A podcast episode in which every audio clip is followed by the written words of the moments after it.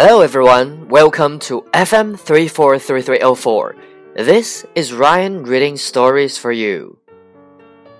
Greeting from Space Wilson had always wanted to be an astronaut.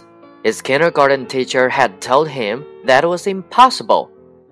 That's nice, she said, but you'll probably never make it. Wilson thought she was very mean. Still, he never gave up his dream. Twenty years later, Wilson proved her wrong. He was on space mission to the moon. While looking down on Earth, Wilson thought of his old teacher. He wished she could see him now. He grabbed his camera and took a picture of himself in his spacesuit.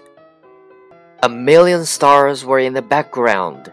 As soon as he landed back on Earth, he ran to the post office. He mailed the picture to the main teacher.